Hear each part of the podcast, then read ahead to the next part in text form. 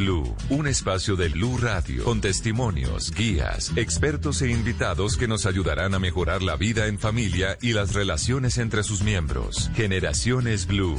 Estamos cambiando el mundo de las familias colombianas por Blue Radio y bluradio.com. La nueva alternativa. One, two, three, four, one. Yeah.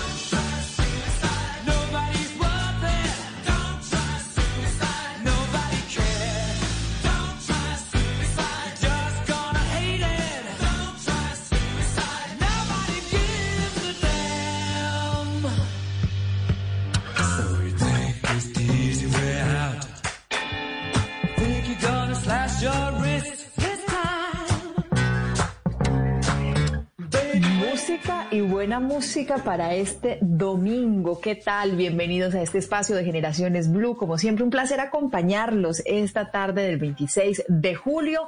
Aquí tenemos este espacio que nos gusta construir de la mano de ustedes, que nos gusta conversar con ustedes. Como siempre, cada ocho días hablamos de temas de familia, de lo que nos preocupa, de lo que nos angustia e inevitablemente esta situación que estamos viviendo actual con la pandemia del COVID-19 pone sobre eh, la mesa muchos de esos temas que tal vez, tal vez a veces ni siquiera sabemos que tenemos que estar atentos a ellos. Estando tanto tiempo en casa, descubrimos muchos espacios también para mm, tener en conversación con nuestros familiares, con nuestros hijos, con las personas que tenemos tan cerca. Y en esa cercanía vamos descubriendo algunas actitudes, algunas acciones, algunos indicios de comportamientos que podrían afectar a muchos de nuestros eh, familiares, algunos de los miembros de la familia y que podemos aprender a identificar a tiempo. Como siempre, a nosotros nos gusta plantearles en este espacio una conversación desde lo preventivo.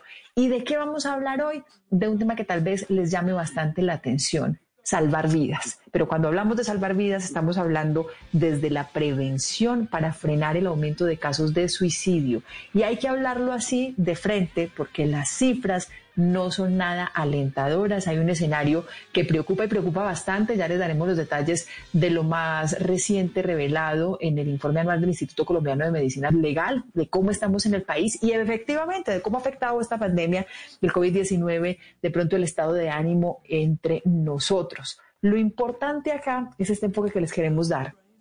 Hay primeros auxilios psicológicos. Se puede frenar este aumento de casos de suicidio a través de estos primeros auxilios y hay que aprender a identificar casos para que no sintamos que nos quedamos con la deuda de hacer las cosas bien, para que sintamos que podemos acompañar a nuestros familiares y sobre todo para que tratemos entre todos de ir disminuyendo cada vez más estos indicativos. En redes sociales les planteamos también la conversación a través del numeral Generaciones Blue. Si usted sabe qué hacer, si alguna persona conocida evidencia enfermedades psicológicas o intenciones suicida. De eso vamos a compartir con, ustedes lo que ustedes nos escriban allí en nuestras redes sociales. Por eso la canción que escuchamos de fondo, la canción Don't Try Suicide de Queen. Ahí está esta canción, la séptima del octavo álbum de la banda inglesa, escrita, escrita por Freddie Mercury, y que sin duda es ese llamado de atención para todos, no solamente para quienes estén tal vez pasando por una situación difícil, sino para quienes sentimos que estamos bien y que podemos ser el apoyo de muchas personas. De esto hablamos hoy en Generaciones Blue, un placer acompañarlos. Soy Mónica Jaramillo y en este espacio conversamos con ustedes.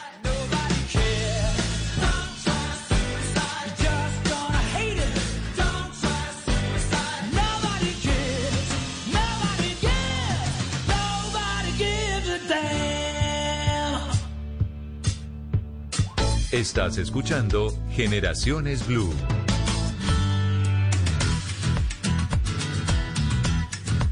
Y de lo que hablábamos hace algunos segundos, primeros auxilios psicológicos. de pronto ni siquiera pensábamos que podía existir, pues sí hay herramientas que nos pueden ayudar y mucho en esta época en que hay tantos índices de depresión y sobre todo cuando estos casos pueden llevarnos al, a casos de suicidio. Aquí lo que buscamos es frenar este tipo de comportamientos, ayudarnos en eh, la mayoría de los casos y poder hacer lo que esté en nuestras manos. Nuestro invitado en la tarde de hoy, Juan Carlos Jaramillo Estrada, es coordinador de la Maestría Clínica Psicológica de la Universidad CES, es docente investigador de la Universidad CES de Medellín, doctor y magíster en psicología y además tiene PhD en psicología. Doctor Jaramillo, bienvenido a Generaciones Blue. Muy buena tarde, Mónica. Muchas gracias por la invitación. A usted, a usted mil gracias por aceptar esta invitación y un tema tan importante. Le quiero confesar, doctor Jaramillo, que cuando hablé, cuando vi este tema de primeros auxilios, ni siquiera me lo planteé como una posibilidad que existiera, pero me parece absolutamente valioso empezar a hablar desde la prevención, pero desde la prevención en casa. Cuando hablamos de primeros auxilios psicológicos, ¿de qué estamos hablando? La idea es que los primeros auxilios psicológicos están orientados a una atención de situaciones, digamos, en crisis, en una primera instancia. O sea, es la atención que se da inmediatamente eh, acontece una situación que podría considerarse una crisis. Son primeros auxilios psicológicos por una razón, y es que pueden ser ofrecidos en contexto comunitario, o sea, no hay que estar en un hospital, no hay que ir a un consultorio, nada de eso, sino en los contextos, digámoslo, naturales, donde habita o trabaja o vive la persona, y además pueden ser ofrecidos por personas de su entorno, por personas que sean cercanas, que sean relevantes o que tengan alguna posibilidad de atender a la persona que está entrando en una crisis. Por eso se llaman primeros auxilios. ¿Y qué, tan difícil, ¿Y qué tan difíciles son de, de, de practicar?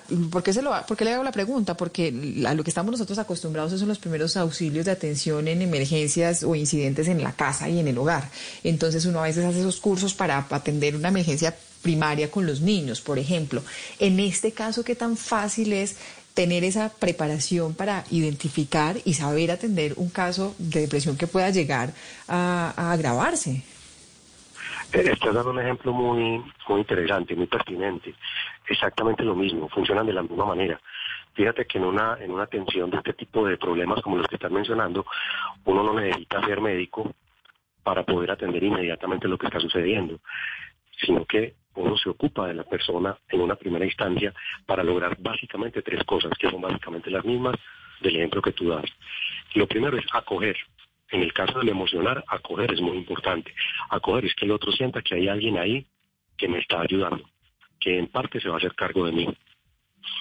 Eso implica un segundo paso que es contener. Contener es mirar cuál es el problema y qué podemos hacer ya para parar el problema, de tal manera que no nos siga afectando, al menos no en este primer momento. Y luego es referir.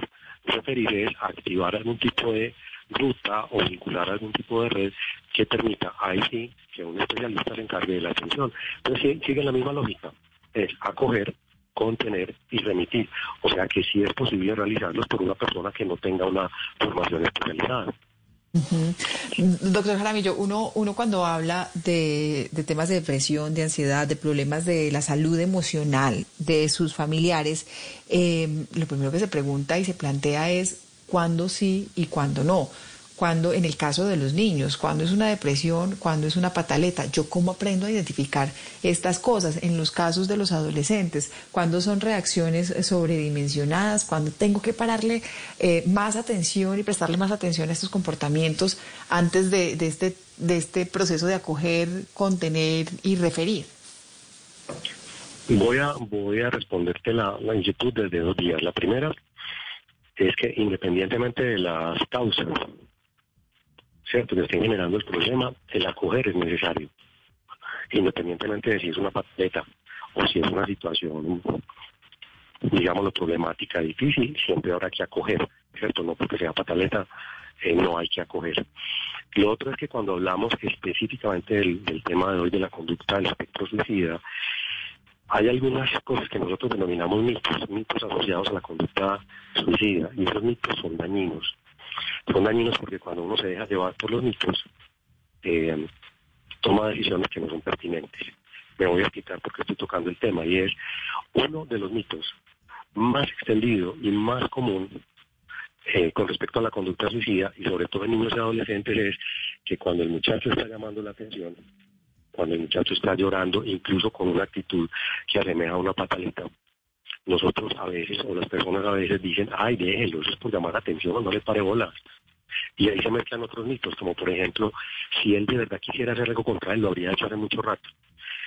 Y ese tipo de reflexión, de razonamiento nos lleva a no ponerle cuidado y ahí sí abrir la puerta a un problema mayor. Entonces, frente a tu pregunta, te diría, siempre habría que acoger, siempre habría que acoger. Segundo, no nos debe- debemos dejar llevar por el mito.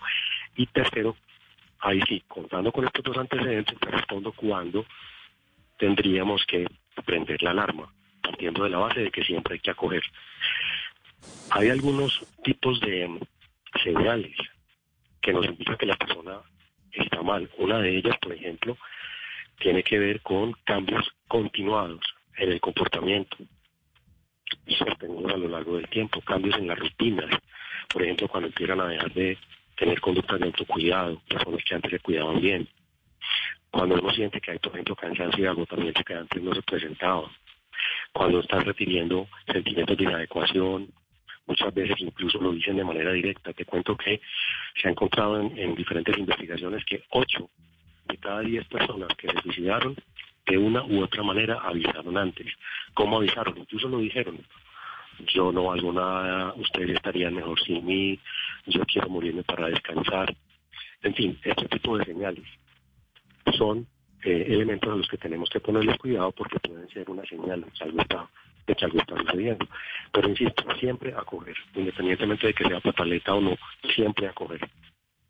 Doctor Jaime, yo tengo que confesarle que no- en- entre los mitos, si me deja incluir otro, y creo que es generalizado, ya usted que es el especialista en el tema, nos, nos, nos quitará el mito o nos dará las razones para tener más precaución. Uno tiene la sensación, y eso es lo que nos han indicado, que uno del suicidio no debe hablar, que si se promueve mucho el tema, que si se habla en los medios, que si se habla entre las personas, entre los niños, puede llevar inclusive a que sea una conducta que aumente en vez de, de, de que se prevenga. Ese es uno de los mitos también más extendidos y que más daño hace. Eh, y por eso es tan importante lo que, lo que están haciendo con, con programa hoy, y es poner sobre la mesa un tema que hay que poner sobre la mesa. Hablar con una persona que tiene algún tipo de ideación suicida o tiene algunas ideas de muerte y hablarlo directamente no hace daño, es todo lo contrario. Ese es uno de los factores fundamentales para la prevención. Y hablarlo directamente es preguntarle, hombre, te he estado escuchando y entiendo por lo que te escucho que me estás diciendo que estás pensando en quitarte la vida. Me preocupa lo que estoy escuchando, quiero saber si es así, si lo estás pensando y además también quiero que sepas que cuentas conmigo para buscarle alternativas a esta situación, pero cuéntame, ¿lo has estado pensando? ¿Lo estás pensando directamente? Entonces, hablar es un factor protector. Ahora, yo haría unas sugerencias frente al hablar. A veces nosotros nos llenamos de miedo, de angustia, de temor, de culpa, cuando escuchamos que alguien que puede ser un ser querido o alguien cercano está diciendo esto, ¿cierto? Y entonces respondemos en consecuencia. ¿Qué quiere decir responder en consecuencia? Puede ser que entonces yo lo culpabilice. La forma de yo acercarme a él para comenzar a culpabilizarme, por ejemplo, decirle, no, no, no, fregues, hombre, cómo estás pensando esto. Mira a tu mamá cómo trabaja, mira a la mamá tuya el, el esfuerzo que está haciendo y vos pensando estas pendejadas. No, no, vuélvete serio. O minimizando la situación. Ay, esos son cosas de adolescentes, eso le va a pasar. Hablar de esa manera, culpabilizando, avergonzando, no es bueno. Ese tipo de conversación sí no es buena. Es bueno hablarlo, pero desde la preocupación por él y desde la, el mensaje o la transmisión de un mensaje que quiere decir, hermano, aquí estoy con usted, vamos a ver qué hacemos. Doctor, la cifra es muy impactante porque lo que revelan las estadísticas es que 8 de cada 10 casos podrían haberse evitado. ¿Es así de alto? 8 de cada 10 casos, de una u otra manera, avisaron. Es así de alto, claro que sí. Es muy alto. Eh, hay muchas, muchas formas de llegar a la, a la conducta suicida, pero en general es posible, como le estaba diciendo en la presentación, prevenirla. ¿Prevenirla de qué manera? Prevenirla inicialmente, entendiendo que hay algunas señales, como las que hablamos ahora, estando dispuestos a conversar con las personas y a poner el tema sobre la mesa, como ya lo mencioné, porque efectivamente en la mayoría de los casos hay alguna forma, verbal o no verbal, en la que nos dicen estoy mal y estoy pensando esto. Doctor Jaramillo, el, el, esta época de confinamiento, estos cuatro meses que llevamos en, en, casa, servirá como, una herramienta buscándole también el lado bueno de estar en casa para estar más cerca de los nuestros, para aprender a identificar estos comportamientos, para estar más alerta y saber cuando hay un comportamiento que cambie y pueda generar la alarma a tiempo? Sería lo ideal, sería lo ideal si nosotros utilizáramos en muchos sentidos esta época de confinamiento para aprender de ella y traducirla en algo positivo. Uno de los elementos positivos que podríamos aprender es el que tú estás mencionando. Por ejemplo, conocernos más, reconocernos más, saber un poco más acerca de nuestros estados de ánimo, de lo que nos gusta, de lo que no nos gusta. De alguna forma, crear red, crear redes, tener un soporte que inicialmente serían las personas con las que uno está confinado, eh, con el cual podríamos tener espacios no solamente para conversar, para apoyarnos, sino para disfrutar, para divertirnos y finalmente que se conviertan en un soporte en una situación que per se ya es difícil. Eso es lo ideal y eso sería lo ideal. Mm. Eh, obviamente hay una serie de condiciones de contexto que dificultan la situación, ¿cierto? Pero creo que voy a voy a empatar algo eh, que tiene que ver con un, un asunto que llama la atención y es que uno a veces imagina que la situación de confinamiento puede generar mayores problemas, ¿cierto? Incrementar las cifras de intentos o de suicidios. Y esto es bastante relativo, porque por ejemplo en Japón, en el mes de abril, los suicidios disminuyeron en un 20%. Es un país con un alto número de suicidios y bajó en un 20%. En algunas discusiones que hemos tenido conversábamos qué sentido tiene que esto haya sucedido para traerlo al contexto nuestro y pensamos que precisamente sucede lo que tú estabas diciendo. Es un espacio donde las personas regresan a casa en Japón, trabajan unas jornadas larguísimas, donde se sienten acogidos, donde hay un estado protector, o sea, no se sienten en el aire, y todo eso genera factores protectores. Entonces, con un caso real, obviamente no estudiado, son suposiciones, pero con un caso real podríamos afirmar que el confinamiento podría ser una oportunidad para traducirla en factor protector de la conducta suicida. Cuando hablamos de factores protectores de la conducta suicida, estamos hablando de estar atentos a quienes tenemos cerca, de estar atentos a sus actitudes, a sus cambios de comportamiento, a lo que dicen, estar ahí muy presente. Pero eso aplica también, estos primeros auxilios aplican también para uno mismo. Es fácil identificar cuando uno tal vez esté exponiéndose a una situación de riesgo y que, y que pueda también identificar para prevenir a tiempo. Sí, claro, sirven para todos, eh, a veces incluso para nosotros mismos. Eh, por ejemplo, voy a, a dar una, una conducta que es protectora. Y es una conducta protectora que es bastante sencilla de tener. Si yo soy una persona que tiene una historia de ideación suicida o incluso intentos de suicidio, por ejemplo, puedo tener en mi celular uno de los factores que protege es tener red, ¿verdad? La red de apoyo. Entonces, uno de los elementos que yo puedo incluir como factor protector propio es tener, por ejemplo, una foto en mi celular con las diferentes redes a las que puedo acudir en caso de sentirme mal. ¿Cierto? Entonces, el 123, el 444, 44, 48 que es esta línea de atención en, en Antioquia, en fin, ¿qué redes tengo? ¿En ¿A qué lugar de urgencias tengo que ir? Uno le dicen, no, vaya a urgencias de la, IP, de la EPS, de, su IPS de urgencias pero si uno no sabe cuál es, pues en un momento de esos uno, uno se enreda. Pero si yo tengo todos esos datos en algún lugar que sea de fácil acceso o en la billetera, eso me va a ayudar. Y me va a ayudar bastante. Otra cosa es que un factor protector es a veces tener una persona que es como el primer referente, sobre todo en personas que están en riesgo. ¿Qué quiere decir el primer referente? Esa persona es aquel a quien yo voy a llamar en caso de sentirme mal. Y eso yo lo hablo con esa persona o mi familia lo habla con esa persona y nos ponemos de acuerdo. Y entonces en el teléfono yo lo pongo de primero en la lista de contactos o con un marcador rápido. Sé que si pongo el 7 y una vez marca. Son cosas que parecen simples, pero que en un momento de activación de primeros auxilios psicológicos se pueden convertir en una diferencia enorme entre pasar al acto y contenerlo. En redes sociales estamos conversando con ustedes también. Los invitamos a que participen en nuestra encuesta de Twitter, numeral Generaciones Blue. ¿Sabe qué hacer si alguna persona conocida evidencia enfermedades psicológicas o intenciones suicidas? Los estamos leyendo. Los votos que tenemos hasta ahora registrados nos dan un 34.7% por sí sabe qué hacer y un 65.3% por no que es bastante alto, pero los estimados, doctor Jaramillo, de ustedes es todavía más alto. Normalmente uno no sabe cómo identificar estas intenciones suicidas.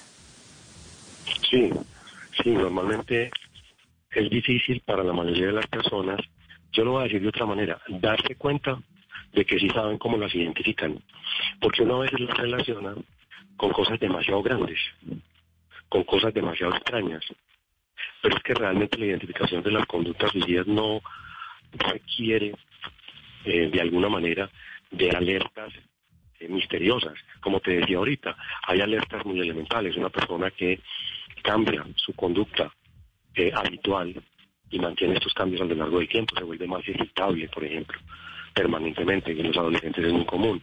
Una persona que pierde o va dejando de lado los hábitos de autocuidado de una manera constante a lo largo del tiempo. Algo tan simple como una persona que me está diciendo es que yo creo que ustedes estarían mejor sin mí, o es que yo creo que yo les estorbo. O en el caso de algunos muchachos, por ejemplo, usted yo no estoy seguro de que ustedes me hayan querido tener. La verdad, yo creo que es que la vida mía desde el principio no tiene sentido. Son, son mensajes que mandan las personas. Voy a dar otro ejemplo muy común, venden sus cosas, cosas muy preciadas, las empiezan a vender.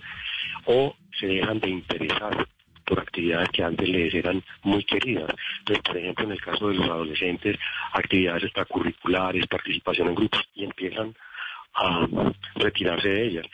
No tienen que ser cosas espectaculares como las que estoy mencionando, son cosas relativamente cotidianas las que nos deberían llamar la atención para acercarnos y decirle, hombre, estoy viendo que paga esto, contame qué sucede. Por eso es que muchas veces la gente cree que no la sabe, pero es porque no tienen que ser cosas misteriosas, son cotidianas.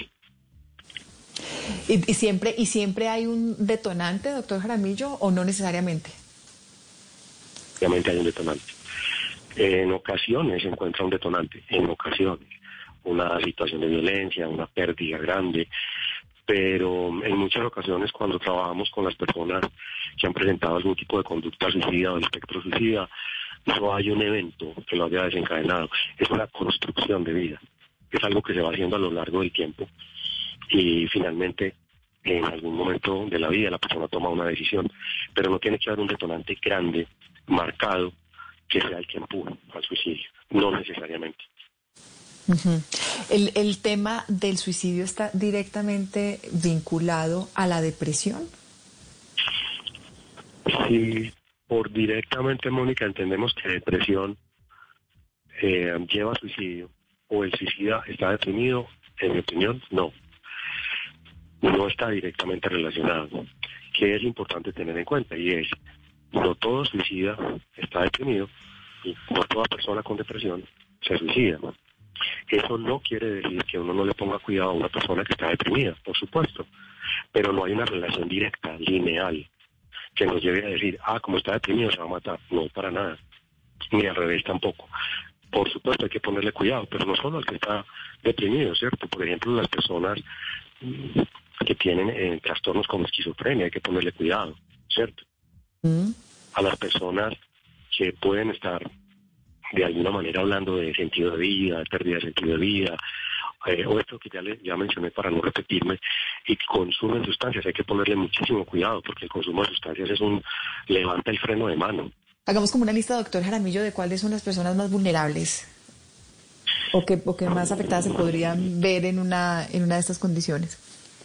Al menos como algunas condiciones que podríamos considerar, para no, no volverlo lineal, pero sí unas condiciones que tendríamos que considerar de, de riesgo, digámoslo así, serían la primera, voy a arrancar por una que no he mencionado, y es la existencia de intentos previos. Cuando hay intentos de suicidio previos, ese es uno de los factores primordiales para considerar que esa persona está en un alto riesgo. Voy a explicarme.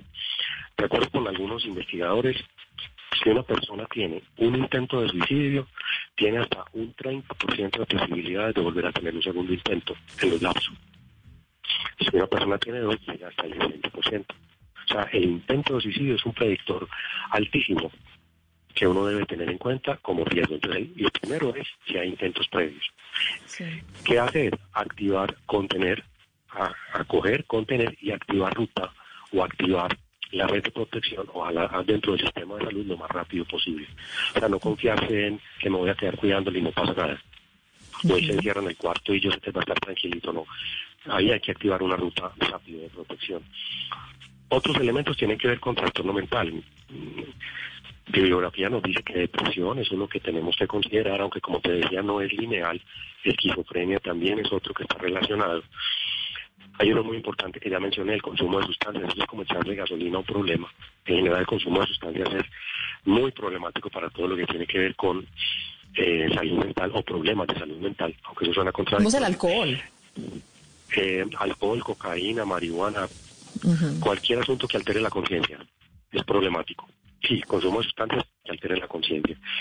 Y hay un elemento que también es importante, son las personas que tienen unas redes pobres, empobrecidas, personas que no tienen mucho apoyo social, personas que viven en conflicto, que hay violencia familiar, o sea, que no encuentran mucho quién es de la mano, con quién contar, que están bastante solas, pero solas en el sentido de que pueden tener mucha gente alrededor, pero realmente no son acogedoras. Estas personas también están en riesgo. Básicamente esos son como los seis tipos generales más grandes que podríamos mencionar como riesgo a los que tendríamos que ponerles, yo no sé si quepa, pero mayor cuidado. Como se nos, se nos está acabando ya el tiempo, doctor Jaramillo, es una conversación muy interesante, pero yo quisiera que, que vamos concluyendo eh, con el mensaje que debe ser. Aquí ya tenemos como el escenario, cuáles son las, la- los, lo- los índices o las alarmas que debemos tener presentes, cuáles son las personas que podrían estar en alto riesgo.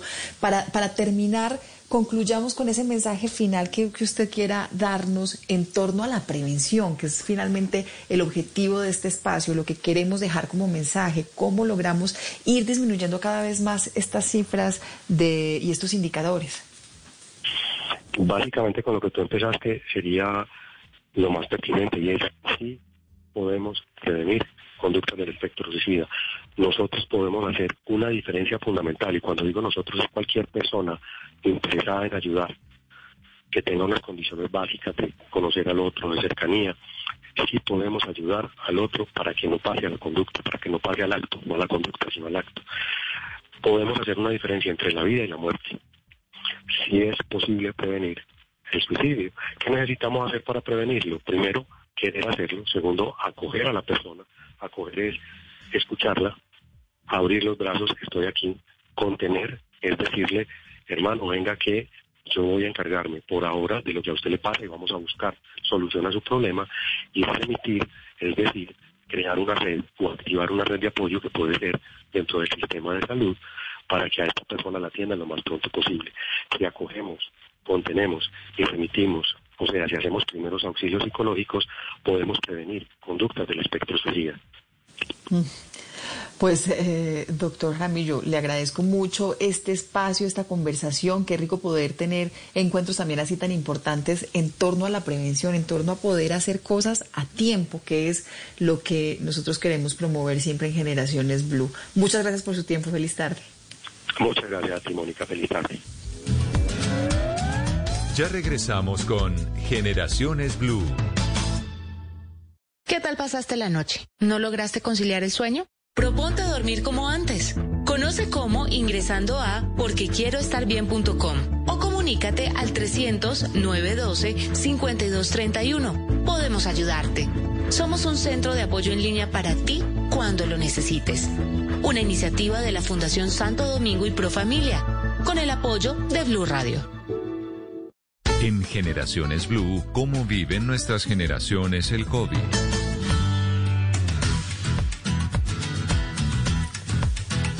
Hablamos en este segundo segmento de nuestro programa de un tema que ha quedado en evidencia durante la pandemia del COVID-19 y que también tenemos que tener muy presente siempre para evitar más casos de estos. Y es que sin duda ha habido casos de violencia intrafamiliar con esta época de confinamiento y un aumento considerable de estos casos de violencia intrafamiliar. Preocupa y preocupa mucho que son las mujeres las que se han visto más afectadas en este tipo de casos y de las que más denuncias se han recibido a lo largo del territorio nacional. Pero quiero hacer un contexto de lo que está pasando, por ejemplo, en el departamento de Cundinamarca, donde se han registrado unos índices muy, muy preocupantes. Y, lo hacemos a partir de eh, cifras concretas que tiene la Secretaría de Gobierno, a partir de cifras y registros que se tienen desde la línea de atención 123. 2.300 llamadas provenientes de los 116 municipios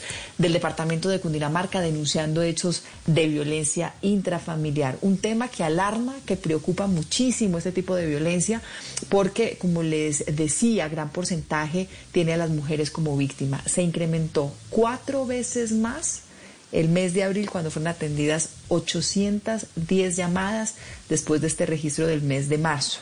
En marzo fueron 188. En marzo 188, abril 810, en mayo 763, junio 654. Pero en junio muchos de estos municipios, hay que decirlo, ya están en desconfinamiento, ya están en reactivación y la cifra no se acerca al mes de marzo, que fue cuando empezó esta pandemia. Lo que no queremos es que se convierta en un tema natural y obviamente promover que se hagan las denuncias como tiene que ser. Hay muchas opciones y muchas alternativas, pero por eso quisimos establecer contacto en la tarde de hoy con la secretaria de Gobierno de Cundinamarca y desde esta secretaría lo que se viene trabajando allí. La Catalina Abril y nos atiende a esta hora de la tarde, este domingo. ¿Qué tal? Buenas tardes. ¿Cómo estás, Mónica? Un saludo para ti y para todos los oyentes del programa. El escenario es general, hay que decir, en todo el país se vienen registrando estas, estos casos de violencia intrafamiliar, pero como aquí siempre queremos promover es la prevención y la no repetición, ¿por qué no hablamos de cuáles son los mecanismos que tienen ustedes desde la Secretaría de atender estos casos de, de violencia intrafamiliar para que sean atenciones efectivas? Efectivamente, Mónica, como tú lo has dicho, tenemos unas cifras alarmantes. Desde la línea de emergencias 123 de Cundinamarca hemos podido detectar esas dinámicas que han cambiado y gracias a ello hemos logrado eh, un poco dinamizar los canales de información y de denuncia. De esta manera ya no estamos solamente con nuestra línea de emergencias, que debo decirlo, actúa 24 horas, 7 días a la semana, es decir, que nuestros cundinamarqueses pueden llamar y comunicarse a cualquier hora en caso de que se reporte algún hecho de violencia, sino que también nuestra línea, aparte de tener una atención telefónica, tiene la posibilidad que se descargue un botón de pánico que la gente lo puede descargar a través del App Store o del Play Store. Y cuando tú lo descargas y si digamos lleváramos el ejemplo a una mujer de una comunidad eh, de cualquier municipio, ella lo descarga y una vez lo activa, cinco, cinco segundos, diez segundos más tarde, alguien del equipo de la línea de atención 123 se comunica con ella pues un poco para ver cuáles son esos hechos de violencia o la emergencia que ella está viviendo en ese momento. eso me parece, eso me parece impresionante, que, que esté a través de una aplicación, porque muchas veces no hay tiempo de reaccionar y de pronto lo que más cerca tienen es un teléfono, un celular. Efectivamente, Mónica, efectivamente, y por eso digamos que acudiendo a las realidades ahora no solo del departamento, sino de la nación, hemos abierto esos nuevos canales pues para comunicación con la comunidad. Tenemos también una línea en WhatsApp, que esta línea está liderada por nuestra Secretaría de la Mujer y Equidad de Género, es la línea 322-720-3458, y esta línea también está en atención de 24 horas, 7 días de la semana, y aquí profesionales del área de psicología y jurídica pues están atentos a poder atender cualquier eh, eventualidad que tengan las mujeres. Aparte de ello, pues también un poco atendiendo las dinámicas de nuestro territorio. Como tú sabes, Cundinamarca es un territorio que en su eh, extensión territorial parte es rural, de ahí que hemos hecho un ejercicio diferenciado para aquellas mujeres rurales que en verdad no cuentan con estas herramientas tecnológicas que le permita descargar el botón de pánico o que tenga la facilidad de descargar el WhatsApp. También hemos habilitado una línea que es la línea 310-261-3853 y esta línea está pensada para que las mujeres vía mensaje de texto, aquellas mujeres que están en esa ruralidad y que de pronto no tienen la herramienta, así sea por mensaje de texto, nos puedan comunicar esos hechos de violencia que en ese, en ese mensaje puedan decir, necesito ayuda, por favor comuníquense conmigo y en esta línea también está administrada por nuestra Secretaría de Gobierno, por el equipo de nuestra línea de emergencias, quienes también estarán dispuestos a retomar contacto con las mujeres. ¿Tienen ustedes también atención y, y tienen vinculación especial con las comisarías de familia para hacer estas denuncias? Claro que sí. Nosotros desde la Secretaría de Gobierno hacemos una activación eh, y tenemos un diálogo directo con nuestros comisarios de familia. En nuestros 116 municipios tenemos la presencia de las comisarías de familia. Con ellas hacemos un ejercicio homólogo al que se hace a nivel interinstitucional en el nivel departamental y es que ellas tan pronto recepcionan el caso de la mujer, pues hacen una de los hechos de los cuales ella ha sido víctima y con las valoraciones de los diferentes profesionales que estén en las comisarías de familia, logran saber cuál es la mejor ruta de atención y la medida de protección y atención que ella requiere. Mire que viendo las estadísticas de lo que ha pasado con estos casos y con estas denuncias en los últimos meses, en esta época de confinamiento, también uno podría tener la lectura que cada vez las mujeres se están arriesgando más, que cada vez están superando los temores que les da enfrentarse a ellas mismas en una denuncia de violencia intrafamiliar, de exponerse a veces, tienen miedo de perder la estabilidad de su hogar y esos, y esos temores que son absolutamente respetables y que son completamente normales, también puede ser que ese trabajo se está viendo reflejado en, en la capacidad de poner la denuncia. Efectivamente, Mónica, mira, nosotros y queríamos también dar ese mensaje y es que las diferentes violencias contra las mujeres no solamente ocurren en contextos privados como la familia, sino que también se están viendo en otros contextos públicos como el trabajo y la universidad. Entonces, acá es necesario destacar que esas situaciones de violencia no son tan fáciles a veces de detectar para la comunidad o para la persona que está viviendo esos hechos y de ahí es que hacemos un llamado para que dejemos nosotros a veces de naturalizar un poco la violencia, porque debo decirlo que esto es un problema estructural. Las violencias contra las mujeres obedecen a las dinámicas estructurales que tenemos en nuestra cultura y que nos llevan a acusar a veces con unos comentarios muy desobligantes el ejercicio de una mujer al interior de esa familia. Entonces a veces las acusamos y les decimos es que ella se lo buscó, es que lo que pasa es que ella no quiere buscar ayuda o se le ha prestado el servicio y no viene. Entonces finalmente lo que pasa con esos tipos de comentarios es que seguimos condenando a nuestras mujeres a círculos de violencia, donde ella, como tú lo dices, por vergüenza o por miedo a la acusación de una sociedad, pues evitan y prefieren callar esas situaciones de violencia y evitar que se les esté acusando por, eh, no sé, por de pronto poner en tela de juicio las dinámicas de su familia. Entonces, de ahí que un poco eh, la invitación que queremos hacer desde el nivel departamental a las y los oyentes es que en primera medida empecemos a denunciar e informar de esos casos de violencia que conocemos y que por supuesto en segunda medida empecemos a replantearnos individualmente cómo tenemos que comprender esas dinámicas y esas dependencias que están detrás de los hechos de violencia y que entendamos que a veces si una mujer no puede buscar ayuda oportunamente no es porque no quiera, es porque detrás de eso pueden haber amenazas o puede haber una dependencia económica, emocional que no le es fácil a ella y que no le permite a ella buscar las ayudas que necesita.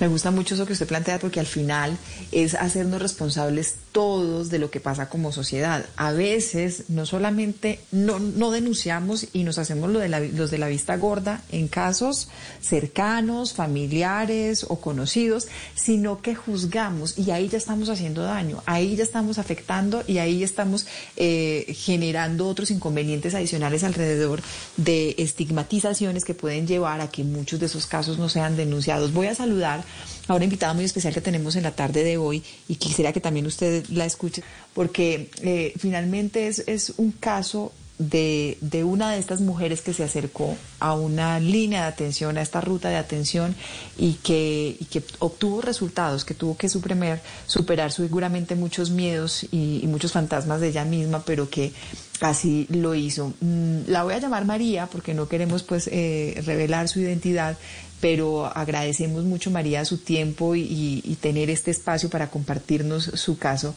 ¿Cómo ha estado María? Feliz tarde. Mm, buenas tardes, muchísimas gracias. Muy bien. Cuéntenos un poco qué fue lo que pasó con, con su caso en, en, especial. ¿Cómo accedió usted a esta ruta de atención? Sí, bueno, pues en un principio yo pues no quería denunciar pues, por todo lo que dice la secretaria. No tiene miedo de pronto a la sociedad, a que lo juzguen, a que lo tilden. Entonces pues Eh, la verdad, en un principio pues estaba muy, pues como callada, pero pues gracias a la Secretaría de Gobierno que eh, una hermana me contactó con ellos, entonces eh, pues los llamé, ellos vinieron hasta Simijaca, me hicieron todo el como el proceso, ellos activaron la ruta en comisaría de familia, o sea, ellos me han colaborado muchísimo, pues gracias a ellos, pues la denuncia ya está en pie, está en fiscalía y pues va, todo va muy bien. ¿Usted tiene hijos, María? Sí, señora, tengo dos hijos, ¿De cuántos años? uno de 17 y otro de 10. ¿Cómo fue enfrentar esta situación y esta decisión de poner la denuncia? Eh, ¿cómo, fue, ¿Cómo fue con ellos? ¿Cómo, cómo, qué, qué, decisión tomaron? ¿Cómo la apoyaron? ¿Cómo tomaron esto? Eh, bueno, pues mi hijo mayor, pues todo el tiempo estuvo pues a favor mío, pues él, igual los dos pues se dieron cuenta de todo lo que pasó, de, de las agresiones físicas, eh, pues el mayor todo el tiempo conmigo, pues el pequeño sí un poquito, eh, pues sufrió mucho en cuanto a que la ausencia de su papá, que no es- él estaba muy apegado al papá, pero pues eh, también Secretaría de Gobierno me colaboró muchísimo. Eh, ellos me hicieron, eh, le hicieron al niño, lo atendió la psicóloga, ya estaba hablando con él, entonces eh, pues es- eso ha ayudado muchísimo a que él pues entienda la situación y pues en este momento ya esté más tranquilo. María, ¿usted siente que este acompañamiento ha sido completo? Porque una cosa es uno acercarse y poner una denuncia y sentirse otra vez abandonado y otra cosa es contar con estas herramientas, como lo que usted dice, que estén acompañamiento, están acompañando el proceso con sus hijos, que estén apo- apoyándola eh, a usted personalmente, emocionalmente, psicológicamente, pero además que también la estén orientando en el proceso que se lleva después de que se instaura la denuncia. Todo el tiempo. Ellos han estado, pues, en el marco de la pandemia, pues, por COVID-19, ellos han estado pendientes, ellos me llaman, eh, ellos están pendientes en comisaría de familia, qué ha pasado, en fiscalía, me están llamando constantemente, no solamente eh, la psicóloga, sino el abogado, eh, todo el grupo de trabajo, todo el tiempo han estado muy pendientes. Mm. María, yo quiero que usted le envíe un mensaje a esas mujeres que tal vez estén pasando por la misma situación en el departamento de Cundinamarca, donde sea que nos estén escuchando, que tengan ese temor y esa duda de, de poner una denuncia, de emprender acciones legales, de, de defenderse, de defender su integridad y la de su hogar. ¿Qué mensaje les daría? Sí, mira, muchas veces uno eh, peca por, por, por temor, de pronto a eso, a sentirse solo, de pronto, eh, por lo que decía la autora, tener una dependencia económica, y del que dirán las personas, entonces no siempre hay que denunciar, o sea, una, las agresiones físicas no se pueden perdonar, se deben castigar, al contrario, entonces siempre pues hay que denunciar, yo les aconsejo que denuncien, eh, que con Secretaría de Gobierno ellos están todo el tiempo pendientes, eh, están haciendo un proceso, un seguimiento, el abogado, la psicóloga, todo- el grupo de trabajo están muy pendientes, entonces eh, hay que denunciar, es muy importante. Mm. María, gracias. Gracias por compartirnos su caso. La apoyamos, la abrazamos desde la distancia y la invitamos a que siga adelante con tanta valentía, porque, porque de eso se trata también vivir eso en defensa de su hogar, de su propia integridad y de sus hijos. Así que la, felicitamos por la decisión que toma, por, por su valentía y sobre todo por agradecerle mucho, María, por compartir con nosotros esa experiencia que no debe ser nada fácil que le tocó vivir. Sí, sí, señora, no, y gracias a ustedes y pues a la Secretaría de Gobierno, pues que ellos fueron los que como que me ayudaron a dar ese paso, pues que, que siempre estamos temerosos a dar. Gracias, María. Muchas gracias. Feliz tarde. Me quedo otro segundito porque después de escuchar este testimonio, yo, yo sí quisiera saber si ustedes están promoviendo también unas campañas de prevención en torno a este tema. ¿Cómo, cómo están llegando ustedes hasta las familias? ¿Cómo están llegando hasta las mujeres en Cundinamarca, en estos municipios, para que no tengan miedo de acercarse a estas rutas y a estos mecanismos de denuncia? Bueno, Mónica, mira, en el caso del departamento, nosotros efectivamente hemos desplegado en el marco de la contingencia por el COVID unas estrategias en comunicaciones, entonces no solamente tenemos intervenciones en espacios radiales, televisivos, sino que también hemos desplegado piezas de comunicación gráfica donde las mujeres encuentran información real de cuáles son esos, primero, esas líneas de denuncia, entonces encuentran los números del nivel departamental, nos hemos dado la tarea de recoger la información de cada uno de los 116 municipios de cuáles son esas líneas de atención en comisarías de familia, porque como tú lo has mencionado antes, algunas comisarías de familia estos municipios donde no tenemos casos de COVID, pues están haciendo un ejercicio semipresencial, entonces no siempre es por línea telefónica y esa, a esa tarea nos hemos dado y pues eso se ve reflejado en unas piezas gráficas que nosotros estamos constantemente rotando en medios de comunicación del departamento y también en medios de comunicación de los municipios. Adicionalmente, digamos que en los diferentes programas que nosotros manejamos, en el caso de María, ella ha sido beneficiaria del programa psicojurídico Duplas, que es un programa que nosotros hemos adaptado de la Defensoría del Pueblo, porque acá debo decir que son ellos los pioneros del programa a nivel nacional, y que en esa adaptación que nosotros hacemos como departamento, tenemos en dueto abogado y psicosocial que prestan un acompañamiento mucho más personal si, el caso llegó por el 123, es un, en, el, en, el, en el 123 se hace un acercamiento y se hace una contención en crisis. Pero una vez pasa al programa Duplas, es un acompañamiento personalizado donde estamos monitoreando el caso. Eh, efectivamente, casi que mensualmente se están mirando qué avances tenemos y esto lo hacemos en compañía no solamente, eh, principalmente del equipo de Duplas, pero también ellos se articulan con otras entidades como Fiscalía, Policía, Defensoría del Pueblo, otras secretarías del departamento a fin de que la mujer pueda oportunamente a la justicia como fue el caso de María. Y este programa, debo decirlo, tiene una cobertura para el 100% del departamento, de tal suerte que si alguna mujer que nos está escuchando quiere activarlo, pues a través de los canales de información y denuncia que ya mencionamos. Pues eh, es, un espacio también que queremos promover desde acá, que, queremos comunicar desde acá las cifras y lo que se puede registrar a partir de las llamadas, al menos que ustedes han recibido, que se han recibido en la línea 123, eh, pues son muy dicientes, preocupa mucho el número, cifra en aumento en esta época de confinamiento. Hay una tendencia ya a disminuir tendría que ser una tendencia que definitivamente fuera a ceros, sería lo ideal. Mientras tanto, estos programas y estos espacios para que la gente se acerque y aproveche las herramientas que existen y no tengan miedo. Muchas gracias por su tiempo. Feliz tarde.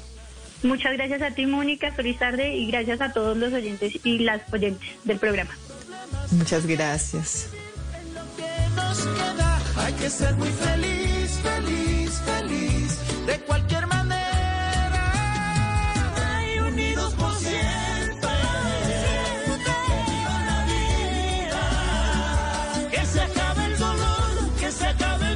y con un poco de música. Vamos a tratar de subir también el ánimo. Estamos en estas fechas, estos días tan especiales, tan distintos. Enfrentamos tal vez en los momentos más duros de esa pandemia en nuestro país, pero bueno, que no falte la música, esta colaboración de varios artistas unidos por siempre. Un honor a la vida, un honor a la vida, una fecha especial como lo fue el Día de la Independencia para todos los colombianos. Algunos intérpretes más conocidos del género vallenato hicieron pues esta canción una propuesta, una fusión del género pop regional colombiano, unidos por siempre. Un poco de música para este domingo, para esta tarde. Aprovechen el tiempo en casa, en familia. Ahora más que nunca. Nosotros los esperamos nuevamente en ocho días en Generaciones Blue. Feliz tarde.